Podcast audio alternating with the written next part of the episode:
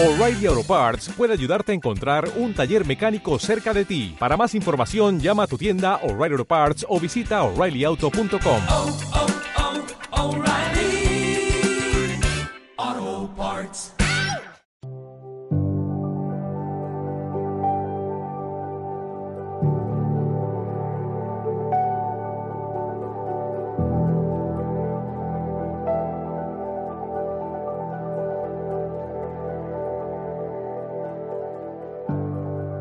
Bienvenidos al podcast del Tesoro de David, patrocinado por Editorial CLIE y la editorial HarperCollins Christian Publishing. Soy Ana Romero, presentadora de este programa y editora adjunta de la obra. En el día de hoy hablaremos de la educación cristiana, de cómo el Tesoro de David es una herramienta muy buena, espectacular para la educación cristiana, y no solamente esta, sino otras obras. La educación cristiana es quizá la base de todo cristiano que empieza a formarse, de todo cristiano que empieza. No importa la edad, no importa el lugar, no importa eh, qué estudios haya tenido antes. La educación cristiana siempre va aparte, por muchos grados, posgrados, licenciaturas que pueda tener una persona, aunque sea muy letrado en otras cosas, tiene que formarse en la iglesia, tiene que formarse en una educación correcta para saber no solamente seguir un, un curso ministerial, sino también para poder seguir su fe y para entenderla mejor, para entender mejor la Biblia, para poder interpretarla mejor, aunque sea para su vida devocional. Para hablar de la educación cristiana, contamos con la presencia de Ana Lilia Reyes, bueno, de la educación cristiana y de muchas cosas más. Para mí es un gusto contar con ella, porque es una mujer que, además de estar al frente del seminario del Instituto Nacional Teológico San Pablo en México, es amiga personal. Ana Lilia Reyes es licenciada en Relaciones Internacionales por el Colegio de Estudios Superiores del Colegio Holandés. Y como tal ha colaborado en asuntos diplomáticos, en Secretaría de Relaciones Exteriores, en la sede de México, ha sido también analista internacional en la ONU, también en la sede de México, y ha sido subdirectora en Consultoría Internacional en Diagnóstico Empresarial. Sin embargo, en 2010 se embarcó en otra de sus pasiones, la pedagogía, licenciándose en 2013 en la Universidad Pedagógica Nacional. Como tal, ha colaborado en el Instituto de Investigación sobre la Universidad y la Educación, y en la Universidad Autónoma de México. Es experta en diseño curricular, en educación básica, media y superior. Y también es investigadora educativa, investigadora educativa. Su, campo de acción eh, son los factores, eh, su campo de acción son los factores socioemocionales que inciden en el aprendizaje. Imparte talleres y conferencias con enfoque en formación docente y ha fundado el Foro Juvenil Vida con Valores. Y ha fundado y ha fundado el Foro Juvenil Vida con Valores. Tiene una maestría en Organización y Liderazgo en instituciones educativas. Es diplomada en Innovación Educativa y diplomada en Gestión y Liderazgo en instituciones educativas. Todo ello en la Universidad Internacional de La Rioja, en España. Es creadora de contenidos educativos como estrategias de enseñanza y aprendizaje y participa con los TEDx de México. Es una mujer con un larguísimo currículum, pero el motivo principal por el que la hemos invita invitado es porque, además de ser egresada en el Instituto Teológico San Pablo de la Iglesia Cristiana Interdenominacional de México, hoy día es su directora. Es instructora de la, de la asignatura de homilética en el, mismo, en el mismo instituto y presidenta de la Comisión Nacional de Secundarios de la misma Iglesia. Bueno, Ana Lilia, muchísimas gracias por tu tiempo y por haber aceptado estar en este podcast. Hola, ¿qué tal Ana? ¿Qué tal a todos en España, en la Ciudad de México? Un fuerte abrazo a todos y la verdad es una bendición estar aquí en esta tarde y pues un saludo para todos. Muchas gracias. Bueno, hoy la verdad es que es un gozo hablar contigo porque tienes tanta experiencia en el ámbito de la pedagogía, pero también en el ámbito de la educación cristiana y como directora de un seminario tan grande nos puedes dar mucha referencia. Para aquellos que no conozcan el Seminario Teológico San Pablo, nos, el instituto, ¿nos puedes hablar un poquito sobre la institución? Claro que sí. Bueno, pues el seminario que le llamamos Instituto Teológico San Pablo de la Iglesia Cristiana Interdenominacional se encuentra ubicada su sede en la Ciudad de México. Sin embargo, hay diferentes sedes tanto en el norte y sur de nuestro país, México, pero también en los Estados Unidos. Es una bendición esta institución, ya que por más de, pues podríamos hablar de 70 años, está fundada esta institución. A través de estos años ha formado tanto a hombres y a mujeres que han entrado a las aulas de este instituto para formarlos en el ministerio pastoral, en el ministerio del servicio a Dios. Y bueno, pues es una bendición saber que a través de todos estos años ha sido resguardada esta institución y no ha habido un solo año desde su fundación en que no haya existido el ingreso de mujeres y hombres de diferentes edades para formarse en el servicio a Dios. Entonces eso nos deja ver cómo eh, la providencia divina, el amor de Dios y la bendición de formarse en este instituto a través de todo este tiempo ha sido de impacto porque precisamente han sido semilleros. Muchas gracias por, por sacar tiempo porque me imagino también que esto debe de ser una ocupación a pleno rendimiento y más ahora con la pandemia que todos en casa tenemos que trabajar. Ah. Y, ahora hablaremos un poquito de esto. Pero antes de todo te tengo que hacer una pregunta clave, que es la primera pregunta que hago a todos los invitados en este podcast. Y es sobre el tesoro de David. ¿Cómo, cómo conociste el tesoro de David? ¿Cómo llegó el tesoro a tu vida? Ay, es un encuentro maravilloso con la palabra misma, porque el tesoro de, de David guarda esa esencia de la palabra podríamos decir que llegó en esos momentos de la vida en que tú tienes ya un tesoro, pero que viene a iluminar aún más en cuanto, la palabra llena todo, pero en cuanto a recursos, bueno, yo como pedagoga siempre estoy en busca de esos recursos que sean útiles, porque el conocimiento, como bien se mencionaba en un principio con Alfonso, no, no solamente queda ahí, sino tiene que, pues, llegar a diferentes personas. ¿Cómo llegó el tesoro a mí? Bueno, evidentemente hubo un instrumento y un vínculo a través de la editorial CLIE y a través de Ana, ¿no? Cuando nos han presentado esta obra en la librería de Papiro 52, que también es parte de la Iglesia Cristiana y que se encuentra en la Ciudad de México, al hacernos llegar a este instituto estas obras, hablarnos de ella, darnosla a conocer, ¿Cómo no te vas a enamorar de una obra cuyo contenido tenga luz, cuyo contenido tenga claridad a la palabra misma de Dios? Es una luz y ella precisamente así fue mi encuentro como una luz de wow. O sea, aún hay mucho que leer, que estudiar. Uno a veces piensa que no hay más. Evidentemente no hay más en cuanto al conocimiento bíblico, pero sí hay diferentes recursos para meterte al estudio, para meterte a la lectura. Y ahí fue mi encuentro, ¿no? Cuando llegó a este instituto la posibilidad de conocer, de apropiar y de leer esta obra del Tesoro de David, dije, bueno, Dios mío, ¿cómo vamos a desaprovechar este momento de tener este tesoro en nuestra vida? Y ahí llegó al instituto, al seminario, y cada alumno adquirió una de estas obras. Eso es también algo que a mí me dejó muy grato el saber que los alumnos no solo fui yo, fueron cerca de, en ese momento, fueron cerca de cincuenta y tantos alumnos que adquirieron esta obra. Es decir, la obra no se queda para una sola persona, sino tiene la posibilidad de llegar a más además, yo recuerdo, yo estuve en el seminario y recuerdo que había gente, como has dicho antes, de todas las edades y personas que ya tenían su licenciatura en abogacía y eran abogados y estaban ejerciendo, pero además estaban en el seminario estudiando, dándolo todo al lado de muchachitos de 18, 19 años y chicas de 18 años que estaban también a la par y todos aprendiendo eh, en el mismo nivel en el sentido en el sentido ministerial a pesar de que bueno tienen trayectorias distintas. Eso me sorprendió y además es súper interesante, Ana, porque así como llegó a mí e, e, el tesoro, como bien lo dices, pudo llegar a esas jóvenes, ¿no? De 20, 22 años.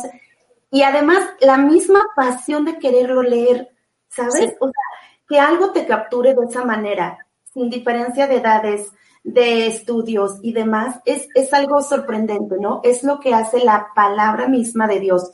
¿Qué es lo que contiene el tesoro de David? palabra de Dios. Luz, claridad. ¿Cómo no, cómo no vas a sentirte atraída por tal obra? Cuando lo que te aporta es la misma palabra iluminándote de verdad el corazón, el alma. Entonces, es maravilloso ese momento. Yo vi el esfuerzo con el que muchos de estos estudiantes adquirieron la obra.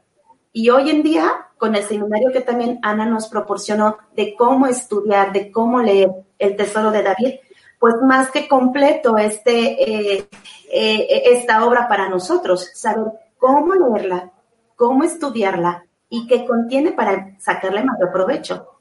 Claro, es que las herramientas que contiene para poder es una obra muy versátil y no todo el mundo, como decíamos, en el seminario hicimos un taller sobre el, cada uno tiene unos dones, ¿no? Y cómo potenciar esos dones. Algunos están llamados a un tipo de servicio, otros a, al ministerio pastoral, pero dentro del ministerio pastoral hay muchas facetas y todas estas facetas se pueden ayudar y cubrirse con herramientas adecuadas y el tesoro es una de las herramientas que presenta como varios frentes para ello. Así es, Ana. Estuve, de hecho, leyendo este, este apartado ¿no? de eh, la cuestión de la interpretación exegética, la cuestión expositiva y de homilética que nos muestra la misma obra. He leído diferentes libros, obras, pero verdaderamente con todas las notas de pie, que después hablaremos de ello, qué importante es esto. Así que me, me detengo un poco para después, aún en este punto. Ahora que sabe que es la homilética, tú eres profesora de homilética en el seminario y lo has sido. Sí, fui. de hecho, mi primera experiencia, cuando yo recién egresé del seminario, la directora de ese momento me invitó a dar clases de homilética. Yo decía, no, yo no, yo, yo, yo no puedo hacer, yo no puedo hacer eso. Pero aprendí que este arte, este arte de estructurar, de hablar la palabra, bueno, que es algo que a mí me apasiona hablar de la palabra de Dios, eh, lo aprendes precisamente en el ejercicio de la práctica. Y fue donde acepté dar clases de homilética. Hoy en día no doy clases de homilética, hoy en día doy otra que es definición ministerial. Es para el curso de propedéutico y ahí hablamos de cómo definir precisamente este ministerio. Como bien lo señaló ya Ana, eh, tenemos aquí la formación pastoral, pero no precisamente todos se dedicarán al pastoreo desde un púlpito. Esto es una gran variedad de ministerios que podemos ejercer dentro de la iglesia. Vamos, el ministerio que Ana tiene, ¿no? Eh, dentro de Editorial CLIE y todo lo que es este ministerio trasciende más allá de las fronteras. Claro. Y entiendo también la fascinación con el tesoro en ese punto, porque al ser un recopilatorio de predicaciones, y predicaciones de gente que exponía muy bien, que aprendieron a hablar, pues claro, hay, hay gente que exponía los padres de la iglesia mismamente. Eran épocas en las que la oratoria se daba en los colegios y era algo muy, eh, bueno, la gente que se ponía a hablar en un púlpito llevaba muchos años preparándose para hablar en público y sabía exponer y sabían. Entonces, de ahí también hay como un acervo el que se puede recoger y aprender de forma práctica, ¿no? Viendo cómo predican otros, siguiendo cuando, cuando estás escuchando a alguien y te estás aburriendo, es una oportunidad para saber eh, qué es lo que te está aburriendo y qué puedes hacer tú para mejorar y que los demás no se aburran contigo, ¿no? Cuando estás aprendiendo mucho cómo ilustrar un mensaje. Así es, Ana, ¿no? Y la verdad es que como los tiempos han cambiado, te das cuenta que la estructura en cuanto a los sermones y lo que nos aporta el tesoro mismo te deja ver que hay, algo que se conserva por la versatilidad con la que contamos en, el mismo tesoro, ¿no? Estuve viendo que tiene más, más de 1500 500 notas al pie. O sea, te puedes dar cuenta y puedes vislumbrar que no solo ha sido el, el detallar la luz de la palabra de Dios, sino el ejercicio intelectual. Aquí aludo mucho al trabajo intelectual, a la dedicación para aportarnos de a tal manera, eh, traernos al siglo XXI a expositores de siglos atrás. O sea, es maravilloso compilar, o sea, la compilación, la dedicación que, que, ha tenido sentido de, los hombres cuya trabajo, cuyo trabajo, ¿no? Fueron previos a este siglo y que además hoy en este siglo tú puedas tener como esta herramienta de consulta y vea la nota de página y ve quién lo escribió y ve de quién es referencia. Todo ello, Ana, es un trabajo intelectual también. Bueno, es un trabajo de campo, es un, trabajo de, horas, de, de, 12 años que estuvo, que estando, bueno, 12 años contando el primero y el segundo volumen, que es el que estamos presentando, o sea, que ya cuando está, para cuando se está emitiendo este podcast, ya está en todas las librerías. Así es, lo he visto ya, ya está en el segundo tomo del Tesoro de David y he valorado tanto el trabajo que hay detrás. Mis reflexiones que hacía previas a este programa han sido no solo la, la cuestión de los recursos humanos y materiales para esta obra, sino la inversión. La educación, Ana, requiere inversión. La buena educación y la educación cristiana requiere inversión, tiempo, esfuerzo, trabajo, dedicación, conocimiento. Una buena educación implica inversión y hay que hacerlo. Claro. ¿Cuáles dirías que son los retos? Hablabas de que hemos traído el tesoro al siglo XXI, pero hablando de la educación cristiana en el siglo XXI, ¿cuáles crees que son los retos más grandes que tenemos hoy en el siglo XXI cuando enfrentamos la educación cristiana? Fíjate que para responder esto he reflexionado respecto, ¿has escuchado, Ana, del modelo BUCA? No, ilústrame, por favor. El modelo BUCA, fíjate, se parte, BUCA, ajá, se parte de una reflexión desde este concepto BUCA que surge en los Estados Unidos después del atentado a las Torres Gemelas. Después de ese atentado viene como un pensamiento filosófico respecto a cómo dio un giro el mundo en cuanto a muchos aspectos. El modelo Buca nace precisamente eh, desde una reflexión norteamericana, pero lo han tomado ya como un modelo en diferentes países para reflexionar no solo en el ámbito educativo, sino en diferentes hábitos, ámbitos. Perdón. El modelo Buca son cuatro siglas en inglés, pero en español es la volatilidad, la incertidumbre, la complejidad y la ambigüedad en la que hoy se encuentra el mundo, la sociedad. ¿Cómo enfrentar la educación hablando en un término general? Con estos cuatro puntos del modelo BUCA, volatilidad, incertidumbre, complejidad y ambigüedad. Si este modelo reflexivo lo traemos al terreno de la educación, nos vamos a percatar de retos importantes, porque este concepto que ya de hecho se ha internacionalizado, ya se ha globalizado el modelo BUCA, nos pone en el centro de los protagonistas de acciones verdaderamente en el campo educativo y en el campo de la educación cristiana también. Estamos en un mundo complejo, incierto, volátil y ambiguo. Y estos cuatro puntos nos colocan como educadores cristianos que debemos de ser lo contrario, precisos, claros, concisos, congruentes y firmes. ¿Cómo la enseñanza tiene que ser en este contexto volátil del siglo XXI?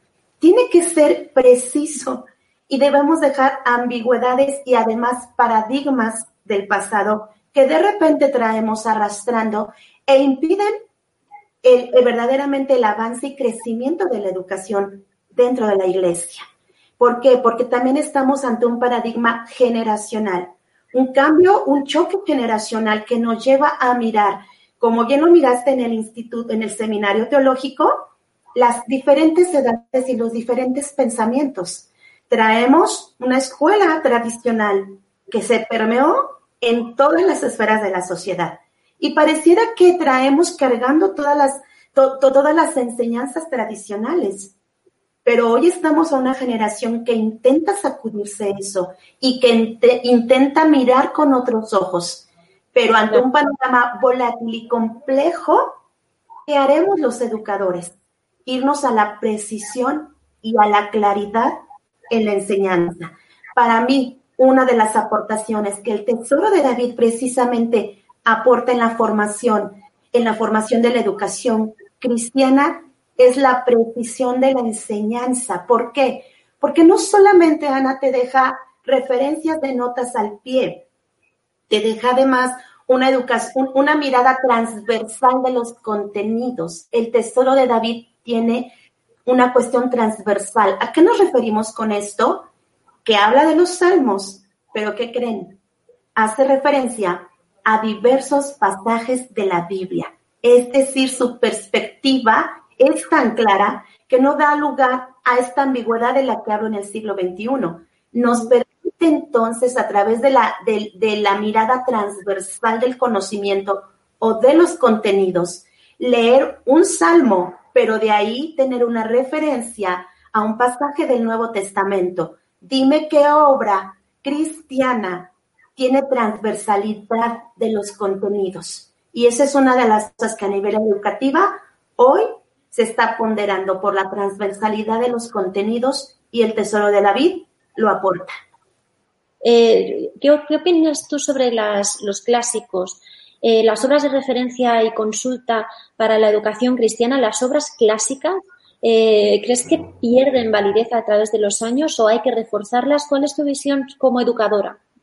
Hay conocimiento que pues no pierde validez, porque a través, a través de los tiempos, a través de los años, sabemos que ese conocimiento se conserva, sobre todo aquí hablando, y lo delicado del punto creo que es cuando alguno de esos pensamientos está fuera como de la línea bíblica, que es una de las cosas que tenemos que cuidar. La cuestión de la interpretación, es, ahí nos metemos al tema de la exégesis del contenido bíblico. Sabemos que unas fueron opiniones, ¿no? aportaciones que bien pudieron haber sido equivocadas en su momento, pero por ejemplo, yo aludo, ¿no? A que cuando yo me formé en el seminario teológico San Pablo, no contábamos con todos los recursos que hoy en día se cuentan. Bueno, yo estoy maravillada porque hoy la formación que un ministro, que un servidor de Dios puede tener es totalmente diferente y pareciera que tiene mucho tiempo en el que yo salí. Bueno, pues si hacemos cuentas, tiene dos décadas solamente. dos décadas solamente. Y han, y han bastado esas dos décadas para que tú te percates cómo el conocimiento en cuanto a la interpretación bíblica también no ha cambiado, más bien hemos contado con mayor aportación. Los clásicos que menciona el Tesoro de David han sido clásicos que a través de los tiempos se han conservado puros en cuanto a la interpretación bíblica. ¿Por qué entonces utilizarlos en el mismo, en el mismo contenido del tesoro? porque precisamente han conservado la correcta interpretación de las escrituras y aportan hoy en día para dar esta claridad, para, eh, como mencionaba hace un momento, ante un mundo volátil, traer cuestiones del pasado, los clásicos, en cuanto a la, a la reflexión bíblica y poderlos plasmar como parte de, de, del tesoro no me deja a mí más, más que claro que también han sido hombres de Dios. Si bien es cierto, hay cosas tradicionales o del pasado que nos queremos, de las cuales nos queremos, eh, eh, queremos abandonar, porque hay cosas que sí no han funcionado, que sí no han servido, pero hay cosas que verdaderamente se conservan y que, ¿por qué no? Utilizarlas, echar mano de ellas, ¿para qué? para un trabajo, para toda una obra completa. Entonces, desde mi punto de vista, conservar aquello que a la luz de la Biblia se ha mantenido puro es algo muy acertado.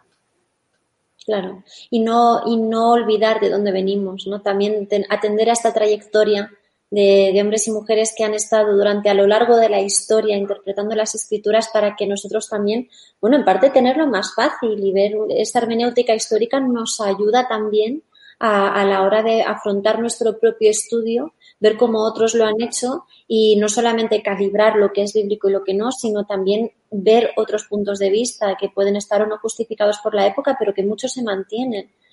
Eh, y también eh, el filtro que ya tiene, porque te voy a decir, tú vas a Google, tú googleas o, o, sea, algo que yo les digo a los estudiantes, por favor, por favor, no googleen. No quiero Google, yo quiero libros. ¿Por qué? Porque tienes la confianza. Obviamente, hay eh, ebooks, ¿no? Que ya pasaron por todo el, la revisión, como las editoriales serias, ¿no? Editoriales serias, que nos aportan toda una gama de literatura cristiana que ya ha sido valorada, estudiada, consensuada, meditada y aprobada también, porque no cualquier obra podemos adquirir, Ana, ¿estás de acuerdo? O sea, ¿qué nos dejan las obras que leemos? Unas nos pueden eh, servir para desarrollar este espíritu crítico en un sentido no vano, sino en un sentido de reflexión bíblica. Y otras obras nos aportan, precisamente como el tesoro, la hermenéutica bien sistemática, la homilética, el sermón expositivo. Mirar los sermones que trae estructurados. Bueno, dices, Dios mío, verdaderamente tu espíritu nos ha guiado a través de los tiempos y tú no cambias. Otra cosa que puedes mirar es la fidelidad de Dios, como Él no cambia, porque como a esos santos hombres del pasado los inspiró para poder escribir lo que hoy nosotros también podemos entender partiendo de la misma escritura bíblica. Entonces, eh, bien lo señalas, cómo estos hombres del pasado usados por Dios pudieron hablar de tal manera algo que hoy también nosotros podemos leer y que a la luz de la Biblia puedes ratificar como una gran verdad. Exactamente. Yo sé, además por lo que acabas de decir, que eres una apasionada de la lectura y lo, que lo defines como más como un estilo de vida más que una afición. Pero sé que una de las cosas que como directora del seminario has tenido en cuenta es que tus estudiantes puedan disponer de una buena biblioteca, que el propio seminario, además de que los estudiantes formen su biblioteca en casa, pues a veces eh, no siempre tienen los recursos y que en el seminario estás, estás construyendo una buena biblioteca. ¿Cuál sería tu recomendación para las personas que nos estén escuchando que quieran empezar a construir una biblioteca de estudio bíblico? ¿Por dónde deberían empezar? Siempre he dicho que no hay pretextos para crear espacios de aprendizaje. Yo le llamo a una biblioteca el espacio de aprendizaje que te da luz, dirección y claridad. Vuelvo a hacer referencia a este, esta cuestión del modelo Buca y la complejidad del mundo. Como ya señalé también, la sociedad de la información y del conocimiento en la que estamos inmersos nos proporciona mucha información, pero también mucha ambigüedad. Y mucha desinformación. Exacto. Entonces, para iniciar una biblioteca, tú tienes que tener fuentes confiables, inclusive hasta un asesor que te guíe en qué obras recopilar y cómo estructurarlas. Hay una hermana dentro del seminario que se dedica al área de las bibliotecas. La detecté y nos dimos a la tarea de pedirle orientación de cómo estructurar las obras, de cómo determinarlas, cómo iniciar este, estos espacios de aprendizaje que es una biblioteca para mí, la creación del conocimiento, la organización de los contenidos para que todo el que entre a una biblioteca tenga acceso a la lectura. El espacio es muy importante. Después de tu espacio, estructurar y localizar las obras que son útiles para ese contexto. Si estoy en un seminario formador de pastores y ministras, bueno, tendré que tener las obras adecuadas que cumplan con la currícula que nosotros tenemos, como es la homilética, la hermenéutica, teología, apologética, eh, formación ministerial, consejería pastoral, consejería para la familia. Entonces, no valdría la pena tener libros que no me están sirviendo para el propósito de nuestro seminario. Si tú quieres una biblioteca familiar, si es una biblioteca institucional educativa, deberás aludir a obras. Eso pasa no solamente con el tesoro, con muchas obras que cuando uno no sabe cómo manejarlo, como muchos diccionarios, las obras de referencia y consulta no, es una novela. Uno puede empezar por el principio, pero le va a costar mucho más.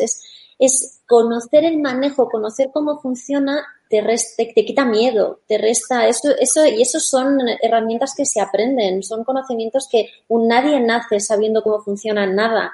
Igual que uno aprende a manejar un carro o a utilizar el teléfono celular, también tienes que aprender cómo funciona un libro, cómo está estructurado, cómo son los índices, pero una vez lo aprendes, es mucho más fácil navegarlo y es mucho más fácil utilizarlo. Lo que pasa que no siempre la gente tiene la, capacidad o a veces la gente es vergonzosa para pedir ayuda y, pedirle a alguien que, que, lo, que le ayuden a navegar o a iniciar ese proceso.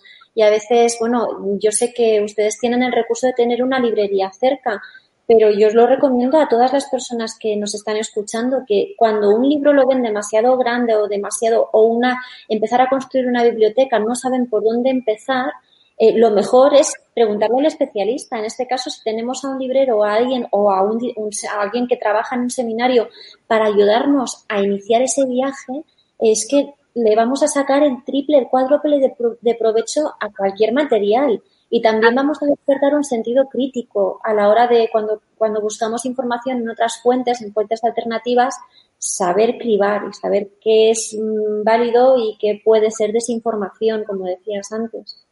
Así es, Ana, eh, eh, eh, exacto. Así es que debemos acudir pues también a especialistas y como bien lo dices, uno de los aspectos que también debemos de tener pues esa esa habilidad de pedir ayuda, ¿no? Como bien nos señala, a veces nos da pena o no sabemos con quién ir, pero definitivamente es algo que también hoy yo comento con los estudiantes. Bueno, antes no contábamos con ciertas estructuras eh, en cuanto a contenidos para poder acudir, ¿no? Para poder ir. E inclusive no había esta cuestión de, los libros en línea o las eh, editoriales pero hoy en día que se tiene toda una gama de posibilidades para poder iniciar un espacio de lectura, un espacio de aprendizaje, es muy bueno hacerlo. Desde mm. casa, iniciando quizá desde la manera personal, de poder tener tus obras, de poder organizarlas, es una riqueza, porque además hablar de un tema con una sola fuente nos dejaría como eh, eh, siempre la idea de poder tener a tu alrededor más de dos o tres libros para manejar un tema es muy bueno. Eh, bueno, partiendo de mi experiencia, cuando hago un tema, mis hijos se ríen de mí porque además de tardarme mucho en la elaboración del mismo, tengo muchos libros a mi alrededor y pierdo el tiempo, dicen mis hijos, porque leo tanto que se me va el tiempo y no termino el tema porque me dediqué a leer. Que no lo crean, cuando hago un tema me implica días y horas y por muy sencillo que ustedes lo noten que, se expresa o que se habla, eso sencillo detrás, horas, horas de lectura de diferentes fuentes y horas de estar pensando en el mismo tema. Entonces, mis hijos se ríen honestamente porque dicen, ¿cuántas horas te va a llevar a hacer ese tema que dura 30 minutos? Y les digo, pues no, no sé, pero yo voy a leer todo lo relacionado al tema porque tengo una, una amplia visión del mismo y no tengo solo una mirada unilateral respecto a él.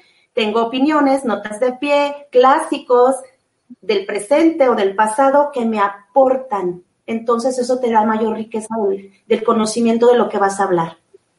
Eso es fundamental y eso era una de las premisas de Spurgeon. Spurgeon mismo, él leía de todo el espectro posible de no solamente para libros cristianos, obviamente dentro del cristianismo él, se encargaba de leer de todas las denominaciones y de todos los espectros, pero no limitaba su lectura solamente a libros cristianos, él leía de todo, porque es la única manera de que puedes cerciorarte de que no estás manipulado tampoco por los hombres y que si alguien te presenta un argumento con el que no estás de acuerdo, lo puedes rebatir.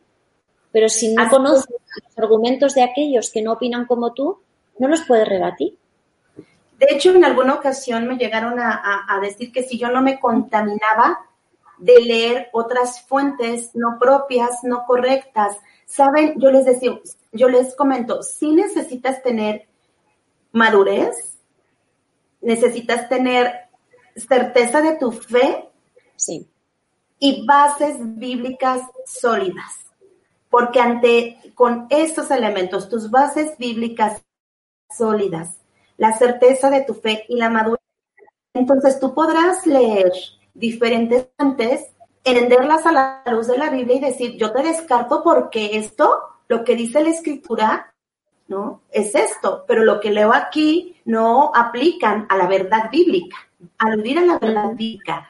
Un puede ser la opinión que en su momento alguien aportó y esa opinión a través del tiempo haber cambiado pero lo que dice la palabra de Dios no cambia, ¿no? Permanece. Y hay miradas de entender lo que dice la palabra y es ahí donde viene la riqueza y lo interesante de todos los hombres estudiosos que han tenido conocimiento y han aportado desde el mismo Spurgeon y de ahí nos viene todo un legado que nos han dejado para hoy en día tener la posibilidad de seguir leyendo la escritura con otras fuentes apropiadas. Ahora que estamos hablando de, de hoy y de cómo, cómo están las cosas en el siglo XXI y de cómo es necesario tener todo esto presente, eh, si tuvieras que dar consejo a alguien para elaborar un currículum académico en el siglo XXI, para elaborar un currículum académico de seminario, de instituto bíblico, eh, ¿cuáles son las asignaturas que añadirías en el siglo XXI, en el siglo finales del siglo XX-XXI, que quizá no aparecían en seminarios del siglo XVI, del siglo XIX, en la época de Spurgeon. ¿Qué crees que ha cambiado? ¿Cómo podemos adaptar eh, la enseñanza y ponerla en contexto del siglo XXI? ¿Cuáles son las asignaturas que deberíamos aprender todos, especialmente aquellos que se dedican a la labor ministerial?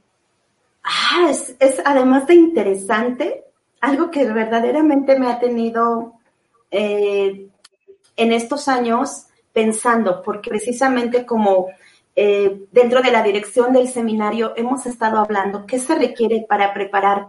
Dicen por ahí, ¿no? Que si quieres enfrentar el mundo de hoy, no puedes estar haciendo lo mismo del siglo pasado, pero hay cosas del siglo que nos pueden servir en cuanto a la didáctica y hay conocimiento que se mantiene, pero hay cosas que quizá es necesario agregar.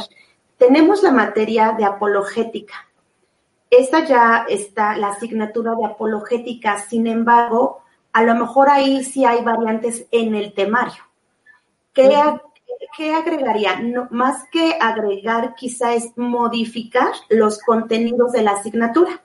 En este caso tenemos apologética y una de las cosas en la que voy a trabajar es en el cambio de los contenidos y en las fuentes o en la bibliografía de esta, de esta asignatura.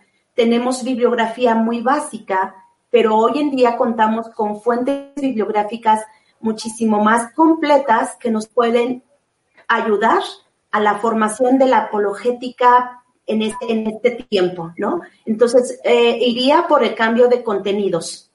La asignatura ya la tenemos. De acuerdo. A la suena eh, extraño, pero yo sí hablaría de la administración y gestión de recursos, Ana. ¿Por qué?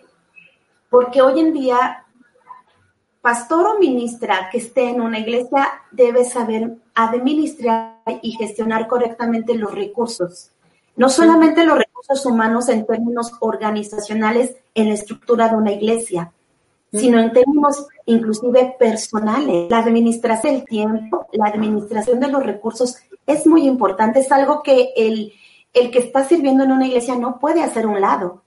Finalmente tenemos que saber organizar nuestra propia vida. Entonces, saber administrar y gestionar correctamente los recursos para mí es muy importante y lo veo de esa manera. Desde marzo a esta fecha que la pandemia nos ha tenido con un cambio completamente inesperado desde la familia, la iglesia misma se ha visto impactada. ¿Cómo hemos reaccionado los pastores las mujeres y los hombres que servimos, cómo hemos reaccionado en las iglesias, cómo nos hemos organizado desde casa. Necesitamos administrar, gestionar todos los recursos, desde nuestra propia vida, nuestras emociones y nuestro ministerio. No podemos separar que finalmente somos pastores, somos ministras, pero somos seres humanos, con toda una gama de emociones, con un cuerpo que cuidar, con una familia que sostener. Y esta, este tiempo nos ha mostrado que no estábamos completamente preparados en un sentido administrativo y gestión de los recursos. Esa es otra, bueno, esa sí la incluiría dentro de la currícula y no está. De hecho, bueno, he, he leído mucho acerca de Spurgeon, ¿no? Y leo su vida, su dedicación, su visita, su inversión para formar escuelas, para tener lugares donde atender a los pobres, donde llevar, visitar casas y llevar las necesidades materiales. Evidentemente estaba preocupado por la cuestión de llevar la palabra, el gran predicador, pero también estaba preocupada por mirar la necesidad material de la sociedad de ese momento. Tenemos que aludir no solo al conocimiento, sino a la práctica del Evangelio, a la misericordia y al amor por otros. y eso también es parte de nuestra formación. Entonces, eh, afinar cosas de la apologética, introducir esta cuestión de la administración y gestión de los recursos, eh, quizá trabajar un poco más también en la, cuestión de, talleres de lectura, porque algo que se dificulta a mi país es que no leemos, es que no queremos leer. Entonces también empezar a trabajar quizá a través de, talleres que se introduzcan dentro de nuestro currícula, esta cuestión de leer y esta cuestión de organizar los contenidos, porque a veces también tienes muchas cosas y me decía un alumno, es que yo ya tengo más de 30 libros, porque me gusta tener libros, pero me cuesta trabajo leer libros. Y entonces yo le decía, entonces, ¿para qué los tienes? Pues porque creo que es bonito tener libros. ¿Sí me explicó? Entonces, tienes, tienes el instrumento, pero no sabes cómo, cómo hacerle. El cómo a veces nos detiene. Entonces, necesitamos impulsar en el instituto, en el, en, el seminario, toda este, esta serie de asignaturas que nos permita dar respuesta al cómo. Totalmente de acuerdo, totalmente de acuerdo. Y lo de hacer talleres de lectura eh, es, una, es una cuestión de seminario, pero yo, yo, incluso argumentaría que es una cuestión de iglesia. Desde las iglesias hacer talleres de lectura, pero para los que quieran dedicar su vida al ministerio y los que no, las personas que tienen otros trabajos, que están en otros ámbitos, pero somos el pueblo del libro. Y qué triste que no leemos. Y además se nota, cuando una persona no lee, no tiene vocabulario, ni capacidad de reacción, ni capacidad de, argumentación. Entonces, ¿cómo vamos a ser luz del, luz del mundo? Ni sal de la tierra si no podemos ser inteligibles, si no podemos ni siquiera hacer que los demás nos entiendan. ¿no? Y qué pena también que mucha gente se pierda lo que es el, disfrute de la lectura. Eh, lo que es sumergirte en un libro y perderte para estructurar un mensaje de 30 minutos, perderte cinco horas. Que no es perderlas, es perderte tú, pero no es perder las horas. La verdad sí, estoy perdida, Ana. Sí, eso es un tema que, que, con el que yo tengo que gestionar mi tiempo, porque un tema a mí me implica mucho. Dirán, ay, hermana, es que usted, pues usted sabe dar los temas, pero a mí mi preocupación es que detrás de la preparación de ese breve de, esa breve predicación, detrás hubo horas de estudio, lectura, de estratificación de contenidos, de seleccionar palabras, de hecho, de investigar qué significa esa palabra que yo voy a decir, porque si voy a decir esta palabra tengo que entenderla. Entonces se ve tan, se ve tan sencillo el poder vertir la predicación, pero cuando detrás de verdad tienes la preocupación de que la palabra, el concepto sea claro para ti, para que lo puedas explicar correctamente al que escucha, somos tan heterogéneos, tan diversos, que yo tendré que pensar en aquel que quizá no tiene seminario, tendré que pensar en aquel que acaba de llegar a la iglesia, que es nuevo, y en aquel que lleva 20 años y que no quiere volver a escuchar lo que ya dice. Entonces es toda una gama de población a la que tienes que llegar. Por lo tanto, deberás tener todos estos recursos para que el mensaje, el mensaje sea claro, pero relevante, preciso, pero también poderoso en el siglo XXI. Y más cuando has estado tanto tiempo metido en una iglesia y escuchas la misma palabra, la misma enseñanza.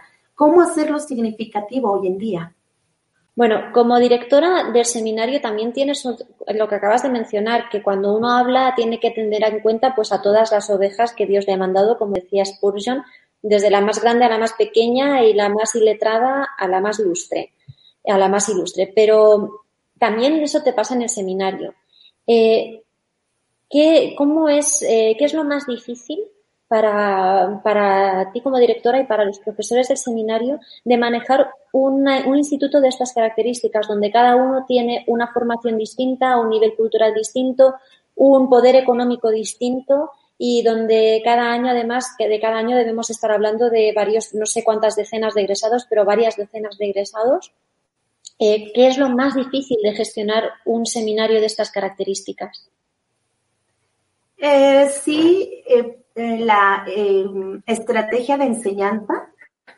Tenemos jóvenes que ya están inmersos inmersos en la sociedad tecnológica, ¿no? Las nuevas tecnologías han permeado de manera fuerte, generaciones que han crecido con el chip, como dicen, generaciones que son reflexivas y que se han formado ya en una escuela diferente donde el maestro pues ya puedes dirigirte a él con su nombre, ¿no? Y que esto no es una falta de respeto eh, y, que, y que tú le puedes llamar con su nombre de tú y no hay problema. Pero una generación que mira eso pues como una falta de respeto y como casi casi pérdida de tu espiritualidad, ¿no? Y, la verdad es que pues no es así.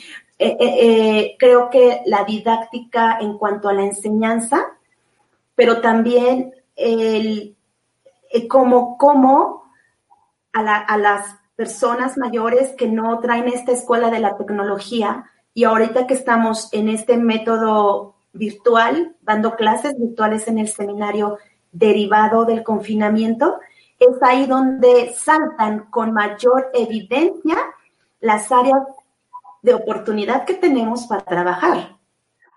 Y una de ellas precisamente son las nuevas tecnologías, o más bien ya las tecnologías. Creo que por ahí, ¿no? En cuanto a, lo a la cuestión de infraestructura, por ahí vería yo la dificultad para algunos maestros de la utilización de las herramientas digitales, pero también la dificultad para que las generaciones jóvenes puedan entender también nuestro pasado, entender por qué trae estos clásicos. Eh, y verdaderamente se requiere leer, Ana, volvemos al punto, porque aquel estudiante que piensa que por traer no a los clásicos, Anastasio y mencionar no a Tomás de Aquino y a todos estos hombres, traerlos, de repente les salta porque tienen un referente respecto a ellos. Entonces los tienes que llevar a leer para entender el por qué trae, ¿no? al contenido, a, personajes clásicos, ¿no? Y por qué leerlos. Entonces, también este paradigma educacional de por qué traer del pasado cuando necesitamos cosas modernas, cosas super guau, ¿no? Que nos solamente nos sorprenden, pero que nos aportan. Entonces, también está esta cuestión, vuelvo al punto de de cómo traer el conocimiento y hoy hacerlo significativo a los estudiantes jóvenes. Algunos sí mm. lo entienden porque desde la eh, cuestión de la escuela pueden tener ahí una gama de, de, literaturas que les permiten entender quiénes eran, quiénes fueron. Pero si no ha cursado un nivel medio superior y superior universitario, se complica el asunto de entender por qué traemos a estos de la literatura clásica cristiana a la enseñanza bíblica, perdón, a la enseñanza cristiana, a la educación. Y de repente se puede distorsionar el que estemos metidos en cosas no apropiadas. Cuando tú les entonces le das luz y les dices quiénes eran, quiénes fueron y por qué hablamos de ellos, entonces lo entienden pero para ello tienes que traer todo un bagaje de conocimiento que a veces hay alumnos que no tienen. Sin embargo, sí existe su buena disposición para aprenderlo y que es algo también que me deja ver a mí el seminario, que por más que haya diferencia de edades, porque así podemos tener recién egresados de la universidad de 22, 23 años o cursando maestrías, como aquellos hermanos que solo concluyeron su nivel básico su secundaria, ¿no? Y que están ahí por el deseo de aprender y de servir a Dios. Eso entonces podríamos señalar es la cuestión de la didáctica, la cuestión de las de los recursos digitales para enseñar, desde el docente perderle miedo, perder el miedo a aprender algo nuevo en cuanto a la tecnología y en cuanto al estudiante comprender parte del pasado, por qué hoy en día sigue siendo vigente y útil traer estas cosas. Entonces son por ahí eh, parte de los retos que enfrentamos. Bueno, Ana Lilia, yo en este punto te voy a hacer dos preguntas personales y vamos a cerrar con dos preguntas personales que, me gustaría que compartieras con nosotros. Como, como, he dicho antes, como para ti la lectura es un estilo de vida, eh, ¿cuándo, ¿cuándo, te iniciaste en este estilo de vida? ¿Recuerdas cuál fue el primer libro que agarraste y no pudiste soltar? Y desde entonces ya no has podido soltar los libros en general? Pues mira, sí, yo creo que empezó en la primaria. Cuando yo iba en quinto de primaria, cuarto o quinto, tenía un maestro que nos evaluaban por lectura de comprensión y lectura de rapidez. La verdad es que yo era un as en la lectura de rapidez. O sea, mi meta era ganar en lectura de rapidez. Me encantaban las, las pronunciar palabras. O sea, hablar rápido, de hecho, es algo que he gestionado y que he aprendido a no hablar tan rápido y de hecho menos en este tipo de programas y virtual porque se despasa la voz. Bueno, gestionas también a ti mismo, te gestionas y te autorregulas. Suelo hablar mucho y a veces hablar rápido, pero lo he trabajado. Todo inició en la primaria con esos concursos de lectura de rapidez y de comprensión. La verdad es que siempre ganaba en la lectura de rapidez. Era un as. En todos los grupos ganaba. Leía bastante rápido. no sé, tenía esta habilidad de, estar leyendo la línea, pero yo ya estaba leyendo la de abajo. No sé si me explico. O sea, iba leyendo, pero yo ya sabía la de abajo qué, decía. Entonces, cuando yo saltaba la siguiente línea, yo ya tenía claridad de qué palabras había y entonces era súper rápida en la lectura. Mi shock, viví un shock. Cuando yo llegué a la preparatoria, no a la secundaria, cuando llegué al nivel medio superior, porque tenía una falta de lectura de comprensión, porque me enseñaron, sí, lectura de rapidez, me quedé corta en lectura de comprensión.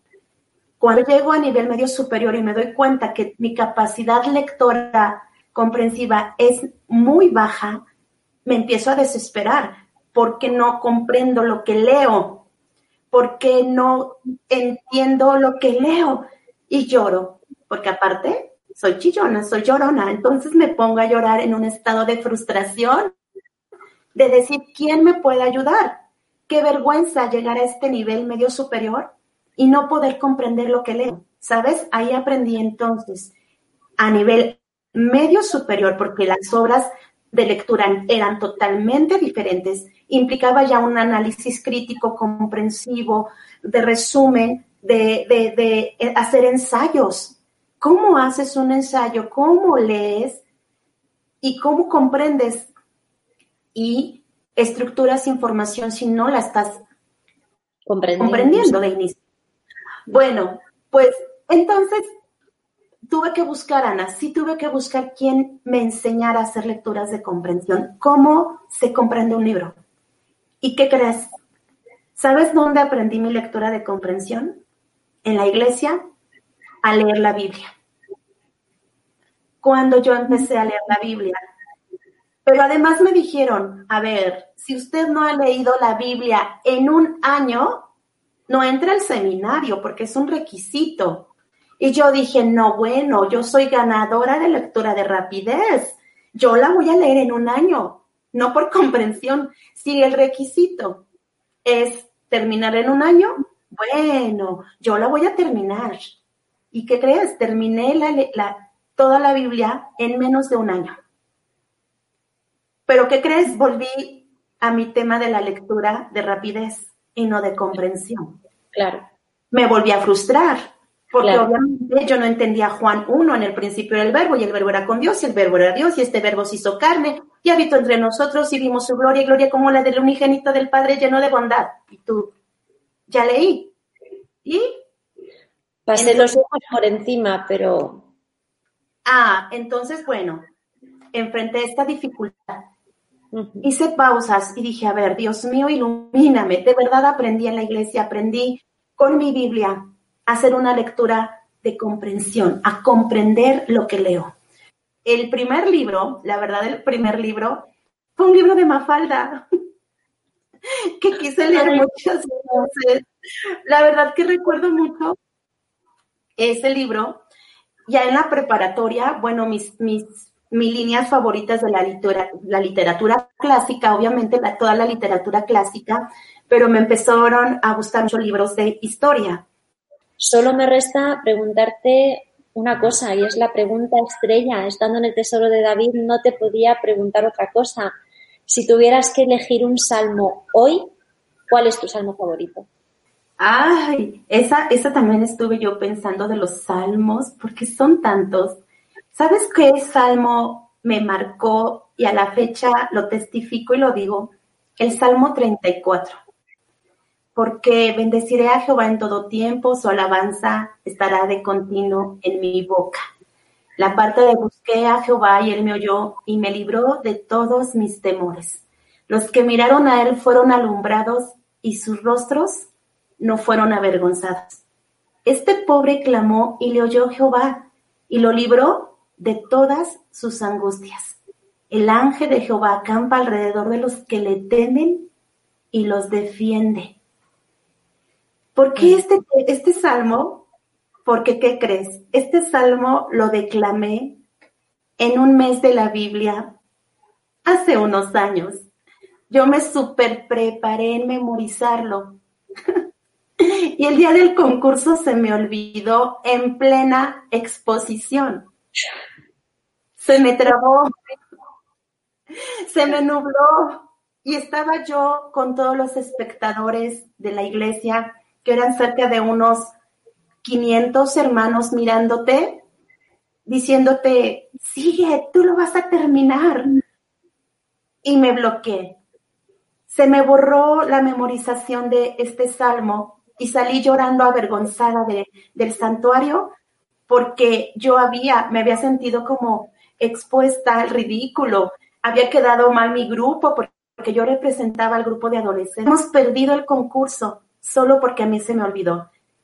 Entonces, desde ahí me dediqué a estudiar versículo a versículo, pero además es uno de mis favoritos porque guarda esa relación del creador, del creador con, con el ser humano, mirando la condición de lo que es la persona, el humano. A veces olvidamos que nuestra relación con el creador es de hombre a hombre. Dios es un ser personal. ¿Y que nos vislumbra los salmos? Y algo que leo en las notas que nos deja el prólogo, porque leí todo el prólogo del Tesoro de David y palabras de Ana, de cómo es que este, esta obra sigue y continúa. Lo que, lo, que el Salmo guarda es esa vida y esta relación del Creador con el hombre, ¿no? De, de cómo mira nuestra condición humana. No solo te deja doctrina, teología, te deja la, lo que, cómo se relaciona el Creador con la persona. Y esa es, esa es una gran verdad y algo que conserva el tesoro de David. Es esa línea de relación personal de Dios con el hombre mismo. Amén. Muchas gracias, Ana Lilia. Yo no tengo nada más que añadir. Muchísimas gracias por tu tiempo, gracias por compartir algo tan íntimo como es el salmo favorito de cada uno y esa experiencia tan personal en frente de tantas personas esperando a que termines un salmo y cómo la gracia de Dios hace que una experiencia que pudiera haber sido traumática acabó siendo tu salmo favorito y acabó siendo el salmo que citas y el salmo al que, al que haces referencia. Así que qué bueno es ver también cómo obra Dios en estas cosas. No, pues yo muy agradecida, Ana, contigo, con toda tu querida familia y la editorial CLIE, que trabajan en proporcionarnos herramientas útiles para la formación, para crecer y aprender. Muchas gracias a la editorial CLIE y a todo el equipo Ana y a toda su familia. Que Dios les bendiga, hermanos, desde aquí, la Ciudad de México. Que el Señor les bendiga. Este ha sido el programa de hoy. Muchas gracias a todos por atender, gracias a los oyentes, a los escuchantes, a nuestros espectadores que nos están viendo y escuchando. Gracias por asistir a este programa. En el próximo capítulo hablaremos del estudio bíblico, de la educación cristiana al estudio bíblico, y contaremos con dos personas muy especiales, con José María de Rus y con Antonio Cruz, ambos de la casa, ambos escritores en esta editorial que tienen mucho que aportar. Uno editor de la Biblia de Estudio Matthew Henry y el otro Antonio Cruz. Bueno, de momento lleva 17 libros publicados y seguro que más de uno tiene alguno en casa. Les esperamos.